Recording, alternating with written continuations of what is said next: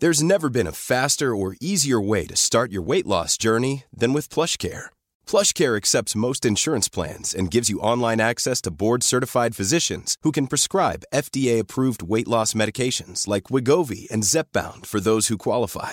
Take charge of your health and speak with a board-certified physician about a weight loss plan that's right for you. Get started today at plushcare.com slash weight loss. That's plushcare.com slash weight loss. plushcare.com slash weight loss. Teardrop falling from your.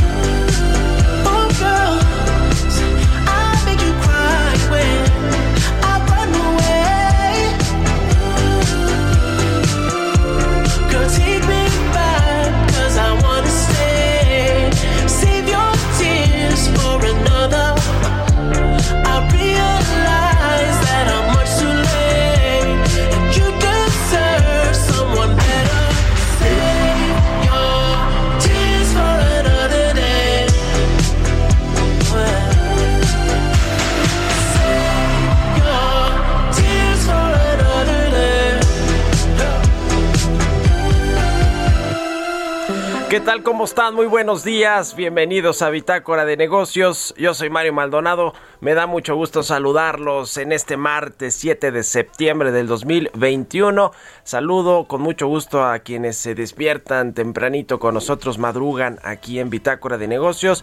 Nos escuchamos por la 98.5 de FM en la capital del país, en el Valle de México, en Guadalajara, Jalisco por la 100.3 de FM y en Monterrey, Nuevo León por la 99.7 de FM. También un saludo al resto de la República Mexicana. Escuchamos en eh, pues eh, distintos estados y ciudades de la República Mexicana a través de las estaciones hermanas de El Heraldo Radio en el sur de los Estados Unidos y nos vemos en el streaming que está en la página heraldodemexico.com.mx. Comenzamos este martes como todos los días con un poco de música. Esta semana estamos escuchando canciones de nuestros colaboradores de Bitácora de Negocios. Les pedimos pues una canción que les guste y esta la eh, pues la propuso Giovanna Torres, nuestra colaboradora en las historias empresariales. Eh, es de The Weeknd, se llama Save Your Tears. Esta eh, canción del cantante canadiense The Weeknd fue lanzada el 9 de agosto del 2020 como cuarto sencillo de su cuarto álbum de estudio After Hours. Save Your Tears alcanzó el top 5 en 25 países. Bueno, está buena, es una buena banda de Weeknd. Bueno, buen cantante, a mí me gusta este canadiense. Y vamos a entrarle ahora sí a la información, mucho que platicar sobre los temas financieros, económicos, de negocios y de eh, pues el país, lo que sucede en México y en el mundo también. Hablaremos con Roberto Aguilar sobre los mercados accionarios. Se aplacan por el momento temores de giro en política monetaria, sin embargo, persisten. Sorprende aumento de exportaciones chinas en agosto y el Bitcoin debuta como moneda de curso legal en El Salvador. Vamos a platicar de eso con Roberto Aguilar. Hablaremos también con Ernesto Farril, presidente del Grupo Bursamétrica, sobre la constante salida de flujos de inversión extranjera financiera, la inversión de cartera que ha registrado salidas importantes en los últimos meses. ¿A qué obedece? Tiene que ver con el tipo de cambio, con las tasas de interés. Vamos a entrarle al tema con Ernesto O'Farrill. Hablaremos también con Guillermo Rosales, director general adjunto de la Asociación Mexicana de Distribuidores de Automotores sobre los datos de ayer de producción y exportación de vehículos y también pues el tema de los semiconductores que tiene a la industria pues en crisis permanente prácticamente desde que comenzó la escasez. Vamos a hablar de eso y de la visita de Tatiana Cloutier a Washington. Entre, van a hacer esta reunión de alto nivel que será encabezada por el canciller mexicano Marcelo Ebrard. Se eh, reunirán allá con Kamala Harris, la vicepresidenta de Estados Unidos, pero Tatiana Cloutier tiene pues otra agenda eh, importante, es buscar con empresas de Estados Unidos pues crear una planta de semiconductores. La industria en México les dice que está bien, pero que no es la solución de corto plazo que requieren los semiconductores ya para poder fabricar automóviles. Vamos a entrarle a ese tema con Guillermo Rosales y ya veremos y hablaremos también con Karen Flores Arredondo, la directora general de la Cámara Minera de México, sobre la inversión de este sector en nuestro país que ha caído a niveles de 2016. Se presentó este segundo informe de la industria minera y pues no hay buenas noticias en este sector económico importante también para México para eh, pues eh, la generación de empleos la exportación también de eh, muchos minerales, en fin, los commodities también que se obtienen de México, como el oro, por ejemplo, la plata, el cobre y otros metales. Vamos a entrar a estos temas y ya viene el paquete económico. Además, este mañana, este miércoles, se va a presentar la Cámara Baja, así que vamos a estar pendientes y vamos a analizar todos esos temas. Son las 6 con 9 minutos. Vámonos ahora con el resumen de las noticias más importantes para comenzar este martes con Jesús Espinos.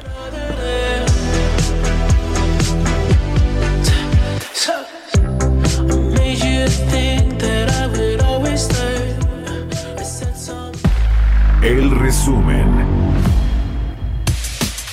presidente Andrés Manuel López Obrador aseguró que la deuda de petróleos mexicanos es una deuda del gobierno federal y por lo tanto es responsabilidad de la Secretaría de Hacienda. Aseguró que Pemex no está a la deriva. Pemex no está eh, a la deriva, no es una empresa como cualquier otra. Eh, Pemex es una empresa de la nación. Pemex es de los mexicanos y la deuda de Pemex es deuda soberana, es deuda del gobierno, es deuda de Hacienda. A pesar de que el primero de septiembre fue la fecha límite para que las personas físicas y morales se den de alta en el registro de prestadores de servicios especializados u obras especializadas, el proceso de fiscalización va a iniciar a finales de septiembre o principios de octubre, así lo destacó Alejandro Salafranca, titular de la Unidad de Trabajo Digno de la Secretaría del Trabajo. Héctor Villarreal, director del Centro de Investigación Económica y Presupuestaria, advirtió que el siguiente gobierno va a recibir una bomba en términos fiscales, pues tan solo el costo de la deuda y el pago de pensiones van a concentrar 10% del Producto Interno Bruto. Escasez de semiconductores en la industria automotriz empeoró en el último mes y ahora el sector estima que el abasto de estos chips útiles para los vehículos nuevos se normalice para mediados de 2022. Es Fausto Cuevas, director general de la Asociación Mexicana de la Industria Automotriz. La tendencia es que este año difícilmente habrá algún cambio en la expectativa de que se regularice el abasto de semiconductores y eh, pudiera estarse llevando hacia el segundo semestre de, del año próximo. Todavía es probable que esta situación pues continúe durante los dos primeros trimestres del año próximo. La Comisión Federal de Competencia Económica exhorta a las autoridades competentes para la creación de un buró de crédito público con la finalidad de que las personas que no tienen un historial bancario puedan ser evaluados y medidos los riesgos de otorgarles un crédito. Todo esto con el objetivo de fomentar una mayor competencia y mejores servicios financieros en nuestro país. Bitácora de negocios en El Heraldo Radio. El editorial.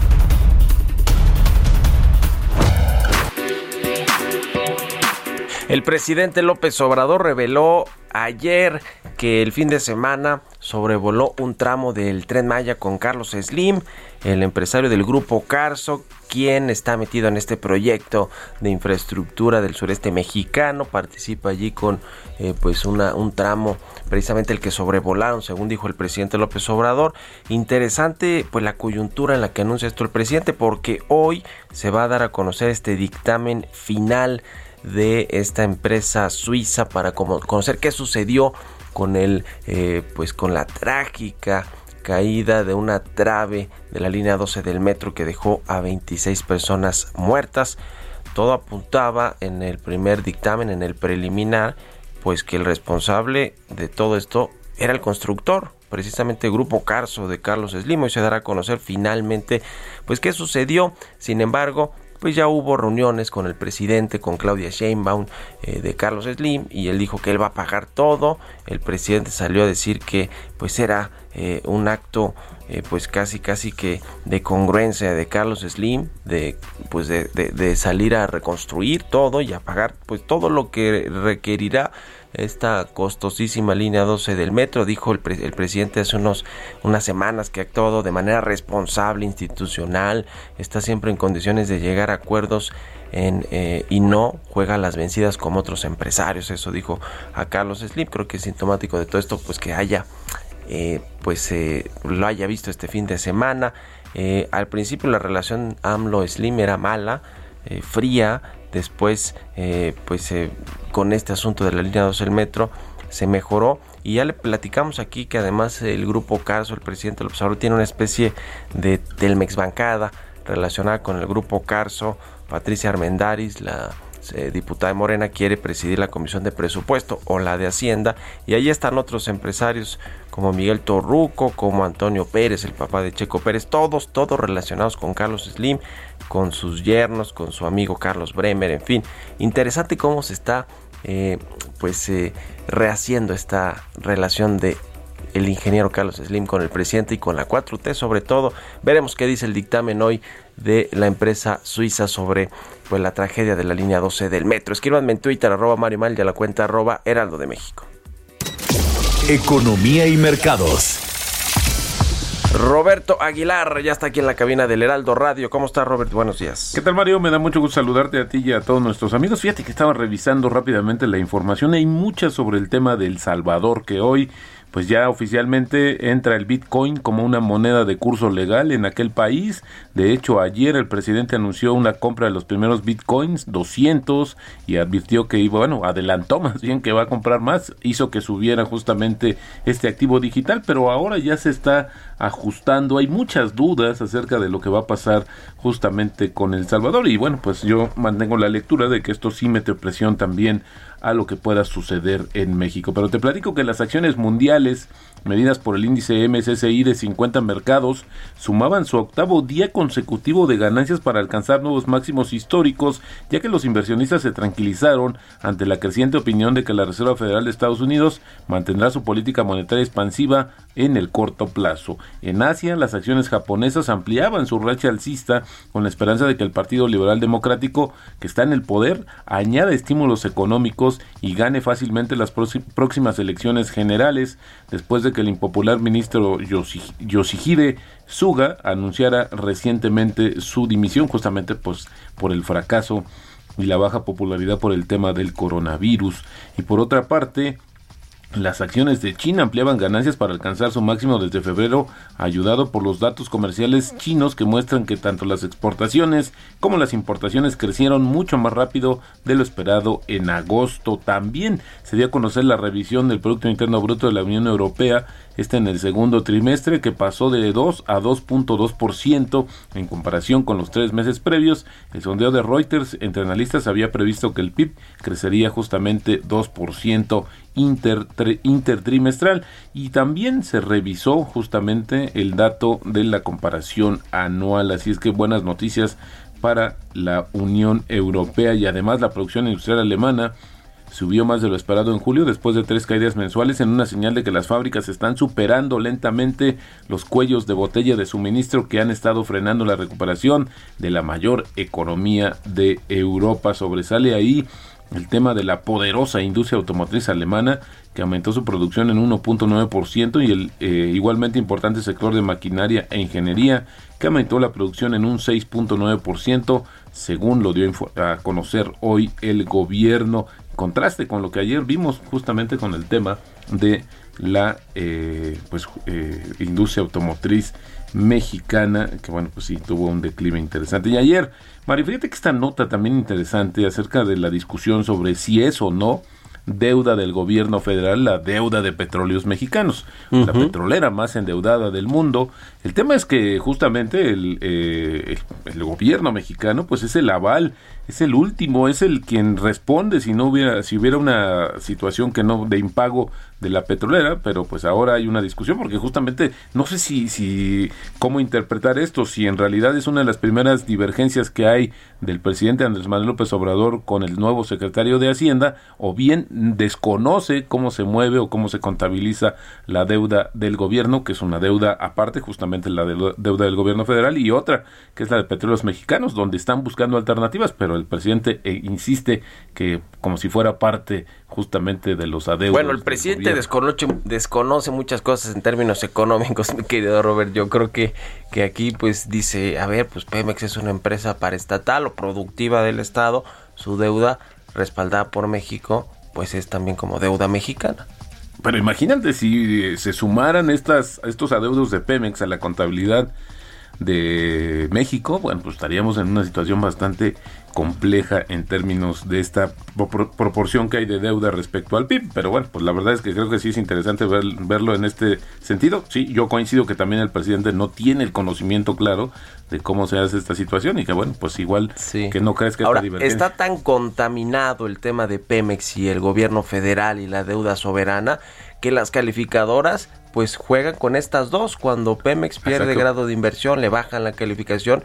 Esto pone en revisión y en riesgo la calificación de, México y lo dicen los analistas por esta correlación que hay. Exactamente, María. Así es que bueno, pues vamos a esperar a ver qué dicen en los siguientes días justamente el secretario de Hacienda y sobre todo qué eh, postura se asume con el presupuesto. Y el tipo de cambio, Mario, cotizando en estos momentos en 19.95, peligrosamente acercándose otra vez a los 20 pesos. Y la frase del día de hoy, el pánico causa que vendas en mínimos y la codicia causa que compres en máximos. Esto lo dijo en su momento Sten Weinstein, uno de los eh, también muy importantes operadores de bolsa en el mundo.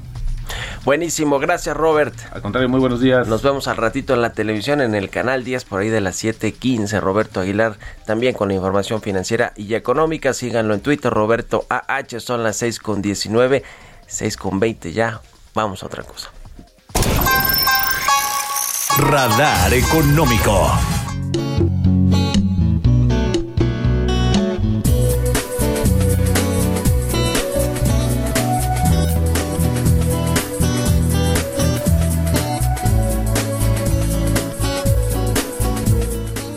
Bueno, pues es martes y como todos los martes platicamos con Ernesto Farri, el presidente del Grupo Bursamétrica, y escuchábamos esta canción, se llama Alecanto, y es, y, a propósito de que estamos escuchando canciones de nuestros colaboradores, pues esta es una creación original de Ernesto Farril, así que pues suena bien. Ernesto, ¿cómo estás? Buenos días. ¿Qué tal, Mario? Muy buenos días a todos. Qué gusto saludarte.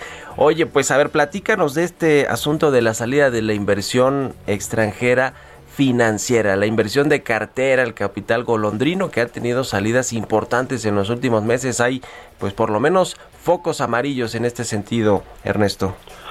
Así es. Considero que sí es una alerta en, amarillo.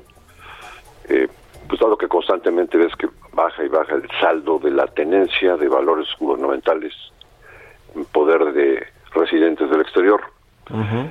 Y y es una señal amarilla porque en lugar de estar saliendo el dinero, lo que debería estar es entrando más dinero a los valores gubernamentales en pesos. En primer lugar, porque hay todavía la prevalencia de políticas monetarias extremas, en donde se está creando dinero en cantidades nunca antes vistas en la historia de la humanidad, por parte del Banco Central de Estados Unidos, la Reserva Federal, o el Banco Central del Euro, o el inglés, o el Banco de Japón, y otros más. Y pues esa cantidad de dinero, pues lo que hace es pues eh, buscar en dónde invertirse. Y además, pues tienen tasas de interés, tasas de referencia sumamente bajas o en negativo. Y eso hace que incluso bonos a largo plazo soberanos, como por ejemplo el bono del gobierno alemán o el bono francés, eh, pues coticen a, un rendimiento negativo, ¿no? A 10 años. Sí, sí, sí. Entonces el dinero busca a dónde invertirse y cuando se da esa creación de dinero, pues hay flujos crecientes hacia los mercados emergentes. Pero además, en el caso de México, pues tenemos grado de inversión, eh, pues tenemos todavía superávit fiscal primario, que es ingresos menos egresos, quitando intereses de la deuda. Y tenemos una tasa de interés altísima en relación a otros países, estaba al 4%, ahora está al 4,5%. Todo esto hace que el dinero debiera estar entrando. Entonces, si está saliendo es por algo que puede sonar a desconfianza. La previsión de los inversionistas internacionales de que México pudiera perder el grado de inversión, por ejemplo.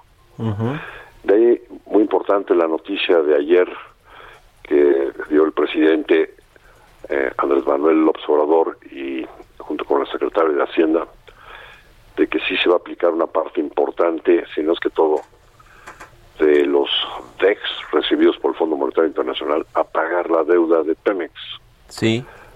Eh, como lo hemos estado proponiendo, porque pues, eso lo que hace es que baje el riesgo de que el gobierno federal tenga que perder el grado de inversión por estar apoyando a Pemex cuando no hay suficientes recursos. Sí, esto es importante y es el plan que traía, me imagino, desde el principio Rogelio Ramírez de la O, el secretario de Hacienda, no tanto prepagar la deuda eh, externa de México, la deuda pública, sino pasar esos recursos a petróleos mexicanos que de alguna manera pues el, el gobierno eh, con, con este régimen flexible de impuestos y eh, los derechos que, que, tiene sobre Pemex, pues ahí va, va financiándose.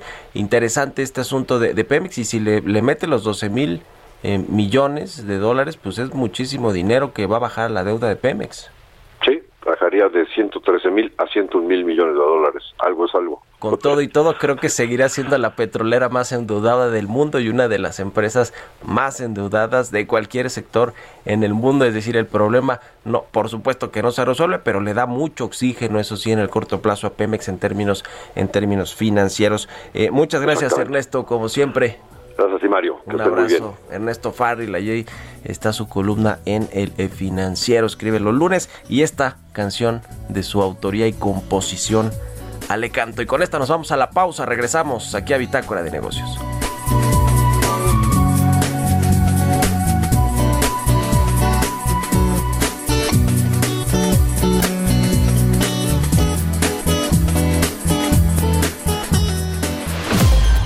Continuamos en un momento con la información más relevante del mundo financiero en Bitácora de Negocios con Mario Maldonado. Regresamos. Heraldo Radio, la HCL se comparte, se ve y ahora también se escucha. Estamos de vuelta en Bitácora de Negocios con Mario Maldonado.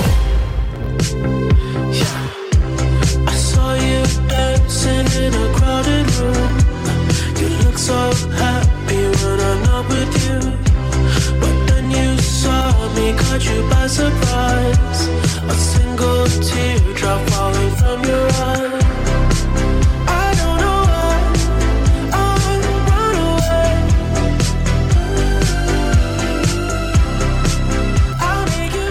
estamos de regreso aquí en Bitácora de Negocios. Son las 6 de la mañana con 30 minutos, tiempo del centro de México. Regresamos escuchando esta canción que propuso nuestra colaboradora Joana Torres. Es de The Weeknd, se llama Save Your Tears. Y estamos escuchando esta semana canciones de nuestros colaboradores aquí en Bitácora de Negocios para abrir el programa, para regresar del corte y para despedirnos. Vámonos ahora al segundo resumen de noticias aquí en Bitácora de Negocios.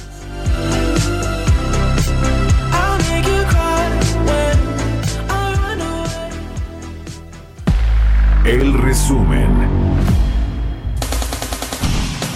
El presidente Andrés Manuel López Obrador consideró que México podría crecer 5% anual hasta el 2024. Todos los pronósticos eh, mencionan que vamos a crecer este año alrededor del 6%. Y yo estoy pensando que hasta el 24 vamos a crecer en promedio 5% anual. De modo que va a haber crecimiento económico. La Presidencia de la República publicó la Estrategia Digital Nacional con una serie de medidas para fomentar el uso de las tecnologías de información y las comunicaciones sin señalar objetivos ni metas específicas.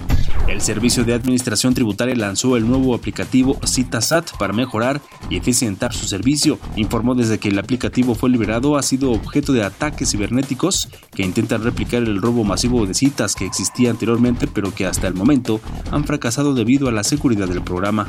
Cintia Angulo, vicepresidenta de China Power México, señaló que el gas y la electricidad representan hasta el 40% del gasto de las familias, lo que demuestra el encarecimiento de estos insumos y la precariedad de los hogares. Aeroméxico informó que a partir del 2 de diciembre próximo conectará de forma directa a la Ciudad de México y Tegucigalpa con tres vuelos semanales, lo que representa un crecimiento del 43% en su capacidad total de asientos mensuales entre México y Honduras. Entrevista.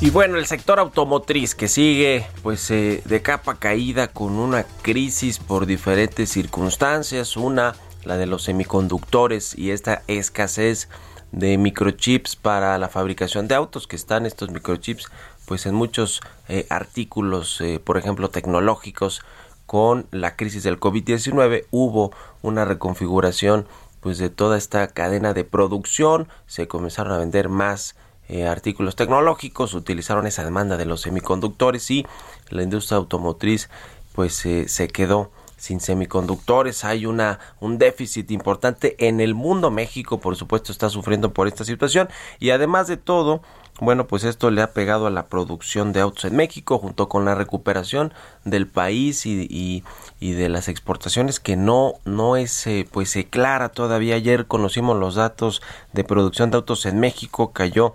13.75% la producción en agosto respecto al mes de julio. Es su segunda caída consecutiva y las exportaciones de vehículos ligeros también eh, eh, pues disminuyeron casi 12% en agosto el mayor descenso en 12 meses. Vamos a platicar de estos datos y de cómo está el asunto de los semiconductores con Guillermo Rosales, director general adjunto de la Asociación Mexicana de Distribuidores de Automotores. ¿Cómo estás, Guillermo? Muy buenos días. Estimado Mario, qué gusto saludarte, muy buenos días y en efecto estamos enfrentando una eh, situación eh, que me atrevo de calificar de histórica. No recuerdo, cuando menos en los últimos 30 eh, años, haber enfrentado un eh, complejo eh, déficit en la oferta, en la producción, y estábamos acostumbrado a, acostumbrados a tener crisis de demanda por diferentes desequilibrios financieros, económicos, que repercutían en la capacidad de compra de los consumidores, tanto en, el, en lo que toca a nuestro país como también eh, crisis eh, globales y en esta ocasión eh, la, la problemática se deriva de la incapacidad de la industria de poder fabricar los vehículos que están siendo demandados en el mundo. Estamos hablando de un problema global, ya tú muy bien lo estás apuntando, derivado de la crisis entre la oferta y la demanda de semiconductores y que ha venido a afectar a la industria automotriz en todo el mundo y México no es la excepción.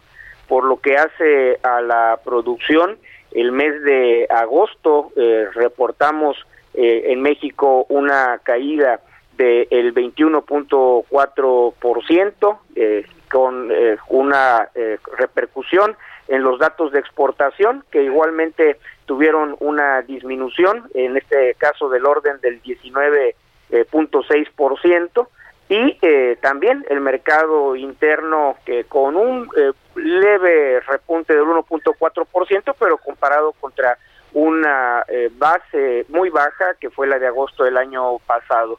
Y esto está afectando al, al periodo enero agosto, lo que va del año, lo que había sido una expectativa de que este 2021, cuando menos en lo que toca a producción de autopartes, ensamble de vehículos y exportación, se pudieran haber alcanzado los niveles pre-pandemia, es decir, cuando menos eh, los datos del 2019, en este momento ya eh, se encuentra en duda que se logre tal eh, condición, ya con las cifras acumuladas de los primeros ocho meses, estamos en una producción de dos millones cincuenta y cuatro mil quinientas ochenta y cuatro unidades y con ello pues está quedando bastante corto para poder superar eh, llegar casi a los 4 millones que alcanzamos en 2019, mi estimado Mario. Pues sí, está complicado el, panorama. Eh, este asunto de los semiconductores, ayer eh, se dio a conocer esta información de la secretaria de Economía, Tatiana Cloutier, va a Washington a esta reunión de alto nivel con sus pares en Estados Unidos, en el gobierno de Joe Biden. esta reunión, además de esta reunión, va pues hacer un roadshow allá con empresas para pues echar a andar una nueva planta de semiconductores que beneficia a los dos países. Ustedes han dicho que no es una solución de corto plazo, aunque me imagino que lo ven bien para el mediano plazo. ¿Cuál sería una solución de corto plazo, eh, Guillermo, para atacar este problema de la escasez de semiconductores?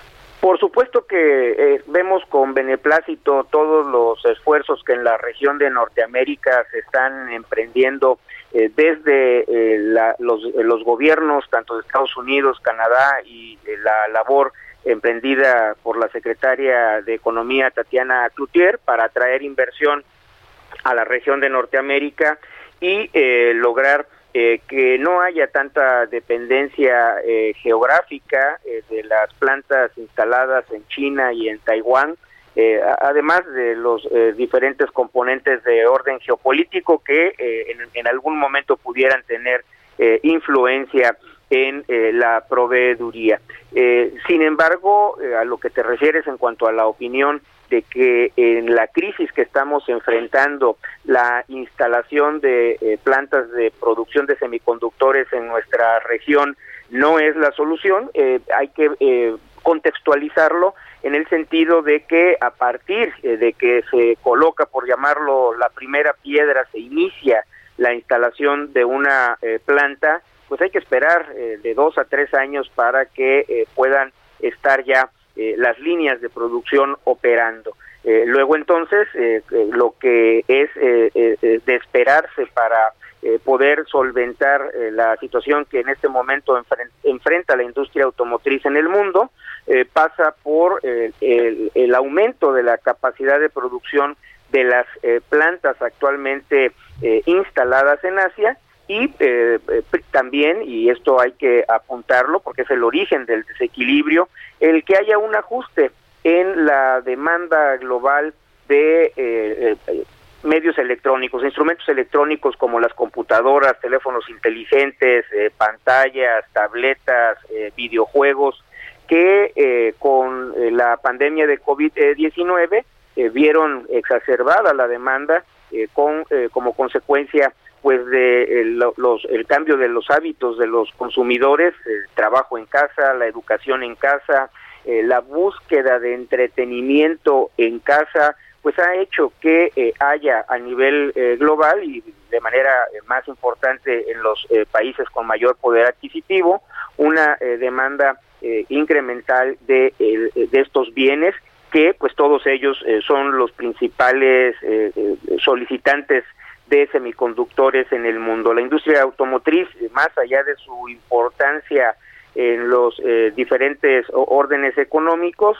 eh, representa entre el 4 y el 5% únicamente de la demanda global de semiconductores y eh, por ello es que se necesita fortalecer su presencia en la región de Norteamérica. No es únicamente la industria automotriz la que se está viendo afectada con esta insuficiencia en el suministro, eh, ah, también está impactando a la industria aeroespacial, la, propia eh, industria militar eh, norteamericana y bueno, es, prioritario que se apliquen las decisiones que ya están tomadas por parte del presidente Biden de promover la instalación de plantas en Norteamérica y ahí seguramente que habrá una oportunidad para México en captar parte de estas inversiones. No hay que recordar que para tener ya disponible un microprocesador para instalarse en un componente eh, hay eh, varias etapas. La primera, que es la maquila o la, la, fabricación de la maqueta, por llamarlo de alguna forma, requiere de muchos recursos, tanto financieros como naturales. Hay un consumo de energía muy importante, un consumo de agua eh, también relevante. en este caso, en mi opinión personal, pues, producto de la conversación con, con muchos expertos en la materia, yo no lo soy, eh, creo que en México difícilmente podríamos tener condiciones favorables para esa etapa. Pero hay una segunda etapa que requiere eh, mucho menos recursos financieros y naturales, pero sí eh, más mano de obra, ingenieros, técnicos, etcétera, que es ya el estampado, donde se coloca la especificidad de las rutinas que habrán de desarrollarse con ese semiconductor y eh, ahí eh, es el, momento oportuno para que podamos tener eh, una actuación importante en México y atraer ese tipo de inversiones, Mario. Pues ya veremos eh, cómo, cómo va esta eh, relación México-Estados Unidos, sobre todo pues con este tipo de reuniones de alto nivel que buscan, entre otras cosas, pues mejorar las relaciones económicas entre México y Estados Unidos y que esto se vea reflejado, como dice Guillermo, en una atracción de mayor inversión extranjera, sobre todo pues teniendo aquí a la potencia económica que es Estados Unidos de, de socio comercial principal y de, y de vecino y de vecino del norte. Ya, ya veremos qué, qué sucede. Nada más para eh, terminar, Guillermo, ¿cuándo eh, ven eh, estos datos de producción y exportación revertirse y tener ya, digamos, una tendencia positiva en, en, sostenida? Mira, Mario, en caso de que se cumplan las expectativas de que este desequilibrio en la producción de semiconductores se resuelva eh, hacia el inicio del segundo semestre del 2022, finales del primer semestre del 2022, eh, es muy probable que eh, tengamos que esperar hasta finales del 2023 para recuperar los niveles pre-pandemia. Es una situación complicada, vamos cuesta arriba, que también en lo, en lo que toca a la demanda interna eh, consideramos que será ya hasta el 2024 cuando podamos eh, tener niveles de venta eh, de vehículos en México arriba de un millón trescientas mil unidades como fue las que registramos en el 2019. Entre tanto, pues hay un esfuerzo muy importante del sector para no tener que prescindir de puestos de trabajo y además de ello eh, pues solventar todos los, los compromisos eh, ante la eh, demanda de los consumidores. Pues ahí está el tema. Muchas gracias, Guillermo Rosales, director general adjunto de la Asociación Mexicana de Distribuidores de Automotores. Gracias por la entrevista y muy buenos días. Muy buenos días, Mario, y muchas gracias a ti. Hasta luego, 6 con 44 minutos. Vamos con las historias empresariales. Historias empresariales.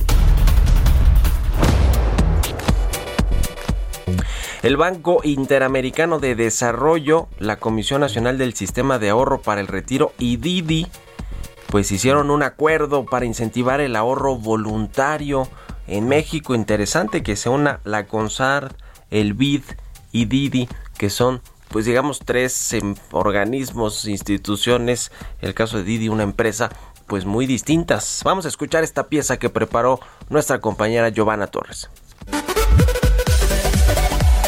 La empresa de origen chino Didi firmó un convenio con la Comisión Nacional del Sistema de Ahorro para el Retiro y el Banco Interamericano de Desarrollo a fin de impulsar entre sus repartidores el ahorro voluntario. De acuerdo con un estudio de la propia aplicación, el 68% de sus socios repartidores y el 54% de sus conductores no cuentan con un fondo de ahorro voluntario. Sin embargo, 84% de ellos están dispuestos a generar un ahorro de entre 4 y hasta 10% 83% de sus ganancias. Cabe recordar que el 6 de noviembre del 2019, Didi comenzó con la entrega de comida a domicilio a través de su aplicación, dando batalla a otras empresas como Uber Eats, Sin Delantal, Postmates o Rappi, entre otras. Sin embargo, y pese a la pandemia, no todas han dado continuidad y empuje a su esquema de negocio. La firma selló este convenio en México único en su tipo, con el que buscará por medio del fomento al ahorro y la educación financiera que sus socios conductores y repartidores estén mejor preparados para enfrentar el futuro. Y es que algunos de ellos son jóvenes mayores de 18 años que no han tenido otra opción de un primer empleo,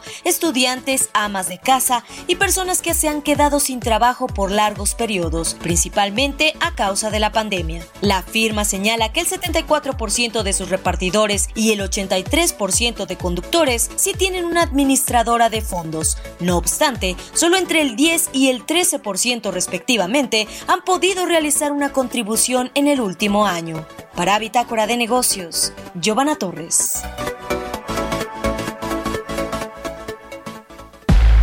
Entrevista.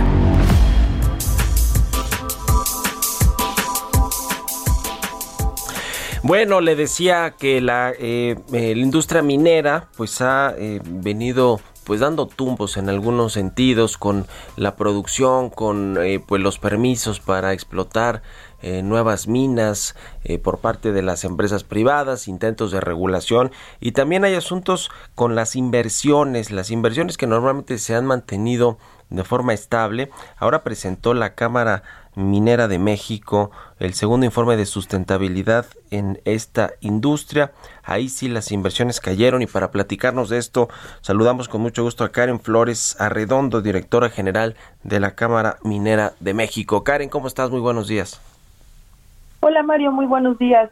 Un gusto saludarte, gracias por el espacio y un saludo también para todo tu auditorio. Cuéntanos por favor cuáles son los datos más relevantes de este segundo informe de sustentabilidad de la industria minera y le entramos ahorita a otros temas más generales. Claro que sí, por supuesto. Eh, pues mira, Mario, la, realidad es que en un esfuerzo de, de, transparencia de la industria minera moderna, responsable que opera hoy en México, es el segundo año que conjuntamos datos del sector de las empresas afiliadas a la Cámara Minera, eh, de lo que se realiza en materia eh, de desempeño social, desempeño ambiental y desempeño económico. Eh, por darte algunos datos relevantes, es de resaltar las inversiones que la industria minera hace en el cuidado del medio ambiente. Hablamos de un monto de 4.733 millones de pesos. Esto es superior a diversos programas, incluso del gobierno federal, de las mismas autoridades, autoridades ambientales. Eh, ante la pandemia y un año pues tan complicado para todos como humanidad, como personas, como familias, muchos que lo hemos vivido, vale la pena resaltar que el sector minero pues puso puso manos a la obra y de alguna manera con esta presencia que tenemos en más de 690 comunidades en 24 estados del país, pues fuimos un brazo de apoyo muy importante para los gobiernos federal, locales, estatales, para combatir justamente esta pandemia y tratar de proteger no solamente a nuestros colaboradores, sino también a las comunidades donde operamos. Se pusieron más de 926 profesionales de la salud a disposición de las comunidades mineras, que además, como tú sabes, Mario, pues son comunidades eh, en muchos casos alejadas de la urbanidad, en donde no hay posibilidad para desarrollar otra actividad económica si no es por la minería. En materia ambiental, también vale la pena decir que la industria minera, después de la, de la industria militar, somos los que más árboles plantamos. Hablamos de más de 2.9 millones de árboles reforestando una superficie de casi 3.000 hectáreas. El consumo de las energías limpias también incrementó de un 14 a un 34% de las fuentes limpias, este, ya sea eólica, solar, cogeneración, eh, que consumen las mineras. Y pues qué hablar del bienestar social que, que está en el ADN del sector minero. Eh, 85% de los municipios mineros, justamente en donde opera la minería, registraron un índice de rezago social muy por debajo de la media nacional, este Mario estamos eh, pues muy muy muy orgullosos eh, con mucha humildad pues seguimos trabajando seguimos impulsando la reactivación económica de México eh, y, somos una industria pues esencial para lo mismo. Y ahora, digamos que, que, en medio de todo este asunto de sustentabilidad que tienen las empresas que se dedican a esta actividad extractiva, la minería, pues también han caído las inversiones. Según este reporte, en el 2020 la inversión del sector cayó pues a niveles similares a los que tenían en el 2016 de 3.532.6 eh, millones de dólares. Eh, fue una caída de 24.1% respecto a 2019. Eh, ¿Por qué ha caído tanto la inversión minera, Karen? tocas un punto muy importante. Efectivamente, las inversiones cayeron de, de, de 2019 a 2020 pues en más de un 24%. Claro que es un tema que nos preocupa y nos ocupa, eh, ya que pues México es un país minero, es, es un país con un gran potencial en su territorio y ese potencial debe traducirse justamente en oportunidades de bienestar y de desarrollo para pues para el país es el insumo para el primer insumo para para el desarrollo de cualquier otra industria en México y, y como tú bien lo comentas las inversiones pues bueno han caído eh, no solamente en, materia de operativa sino también en materia de exploración hablamos que en exploración han caído en los, desde 2014 a la fecha cerca de un 60%. Si hablamos de las inversiones en general, pues por poner un contexto, en 2012 estábamos eh, montos cercanos superiores a los 8 mil millones de dólares y hoy, como bien lo comentas, pues abajo de los 4 mil millones de dólares. Eh, esto pues se debe a que es muy importante recuperar la competitividad y generar las condiciones, Mario, para que las inversiones en, en, en minería puedan darse. México internacionalmente ha perdido mucha atractividad para los inversionistas, eh, ha perdido eh, lugares de competitividad por los regímenes pues fiscales, las políticas públicas que son tan importantes para impulsar al sector.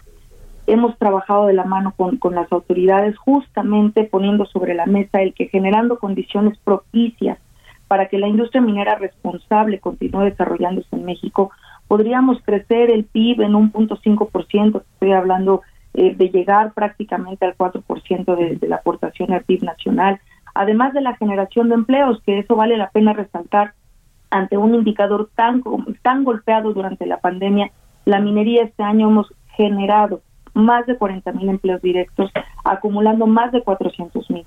Y vale la pena decir que esos son los directos con salarios 36% superiores al promedio nacional y son empleos fijos a largo plazo. Pero además se, se, da sostén a más de 2.5 millones de familias de manera indirecta en toda la cadena productiva. Pues ahí está el reporte completo, me imagino, está en sus redes sociales, en su página, este reporte de o informe de sustentabilidad, segundo informe de sustentabilidad, con todos estos datos que ya nos dices y pues ojalá que se reactive pronto la inversión minera que les permitan pues eh, eh, eh hacer más actividad de exploración y de operación de las minas que ya están pues eh, explotándose. En fin, te agradezco mucho que nos hayas tomado la llamada Karen Flores, directora general de la Cámara Minera de México. Muchas gracias y muy buenos días. Al contrario, Mario, un saludo a todos. Gracias. Que estés muy bien. Hasta luego. Con esto nos despedimos. Llegamos al final de Bitácora de Negocios. Muchas gracias por habernos acompañado en este martes 7 de septiembre aquí en El Heraldo Radio. Se quedan ahora con Sergio Sarmiento y Lupita Juárez. Nosotros nos vamos a la televisión, al canal 10, a las noticias de la mañana pero nos escuchamos mañana aquí tempranito a las 6. Muy buenos días.